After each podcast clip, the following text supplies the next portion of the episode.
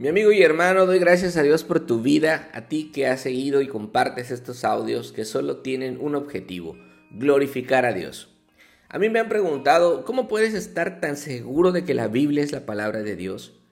Bueno, una de las razones es porque sus profecías se han cumplido con exactitud y detalle, de tal manera que solo puede ser una obra de Dios. Los profetas en el Antiguo Testamento tenían una misión principal llamar al arrepentimiento al pueblo de Israel. Pero además, ellos predijeron eventos futuros cientos de años antes de que pasen. Por favor, abre tu Biblia en el capítulo 12 de Juan. Meditaremos de los versículos del 12 al 19. Quédate conmigo, vale la pena. Mira el versículo 12. Al siguiente día de la comida con Lázaro, una gran multitud ya se había enterado de que el Señor va a Jerusalén. Su entrada triunfal es el cumplimiento de una profecía de Daniel, escrita unos 500 años antes del nacimiento de Cristo.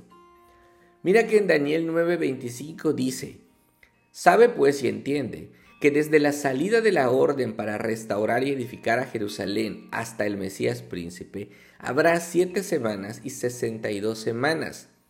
Siete más sesenta y dos son sesenta y nueve semanas, que de acuerdo al contexto del libro de Daniel son semanas de años. Esto equivale a 483 años judíos.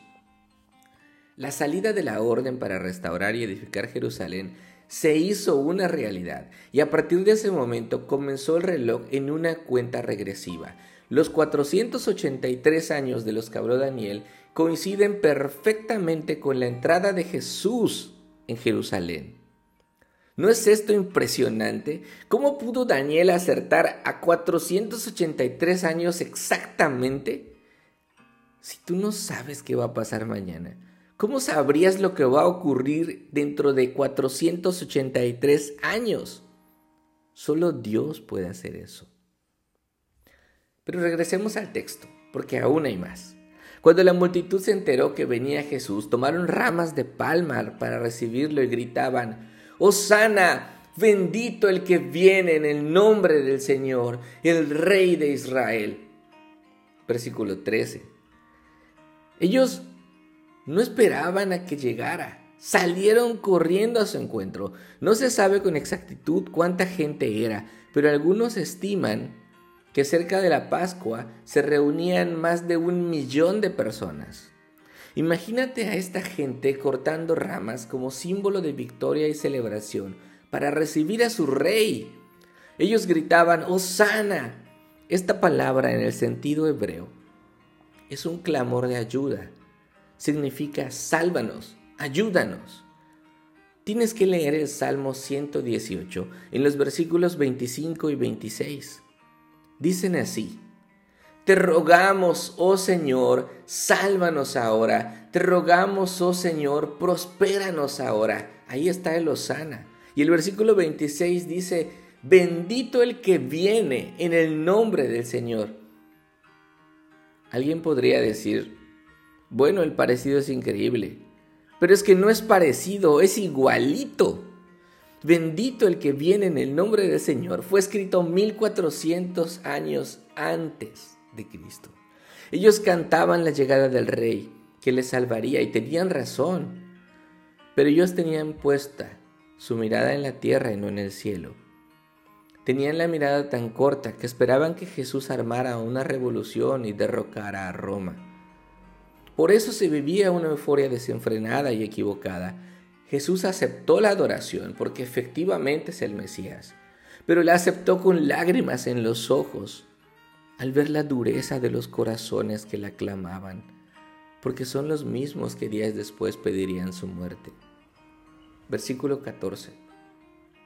Jesús, hallando un asnillo, se montó en él, como está escrito, no temas, mira Sión, aquí tu rey viene montado en un pollino de asna. No me digas que también esta es una profecía. Pues sí, y cumplida también. Zacarías escribió unos 500 años antes de Cristo. Escucha lo que escribió. Alégrate mucho, hija de Sión, da voces de júbilo, hija de Jerusalén. He aquí tu rey vendrá a ti, justo y salvador, humilde, y cabalgando sobre un asno, sobre un pollino, hijo de asna. ¿Sobre qué cabalgaba Jesús? Sobre un asno, sobre un pollino, hijo de asna. Profecía cumplida. Zacarías 9:9. Tienes que leerla. Y otra vez, wow. Yo no tengo palabras para describir esto. Apenas hemos leído cuatro versículos y mira cuántas profecías se han cumplido.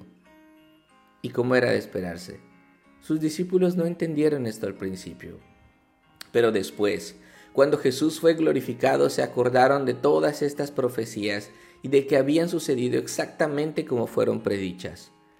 Por otra parte, los judíos que vieron cómo resucitó a Lázaro daban testimonio de Jesús, haciendo que las multitudes se enloquezcan aún más. Esto explica por qué hay miles de personas ahí. Ellos están por interés, no porque en realidad creyeran en Jesús como Señor y Salvador, sino por el beneficio que obtendrían de Él. Entonces los fariseos se decían unos a otros, bola de inútiles.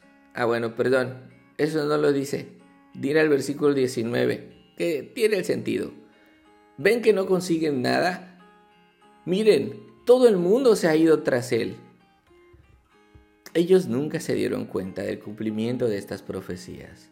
El Cordero de Dios, manso y humilde, llegó por su propio pie a sacrificarse por pecados que no cometió y para salvarte de la condenación del pecado y regalarte la vida eterna por medio de la fe en Él.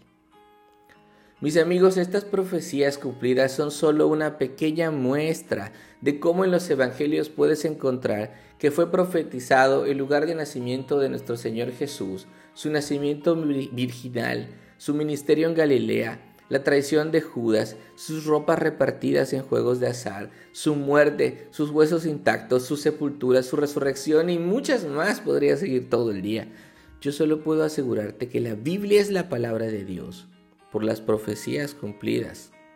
Y también puedo asegurarte que la Biblia nos muestra que Jesús es el Mesías hebreo esperado y por lo tanto el Salvador del mundo.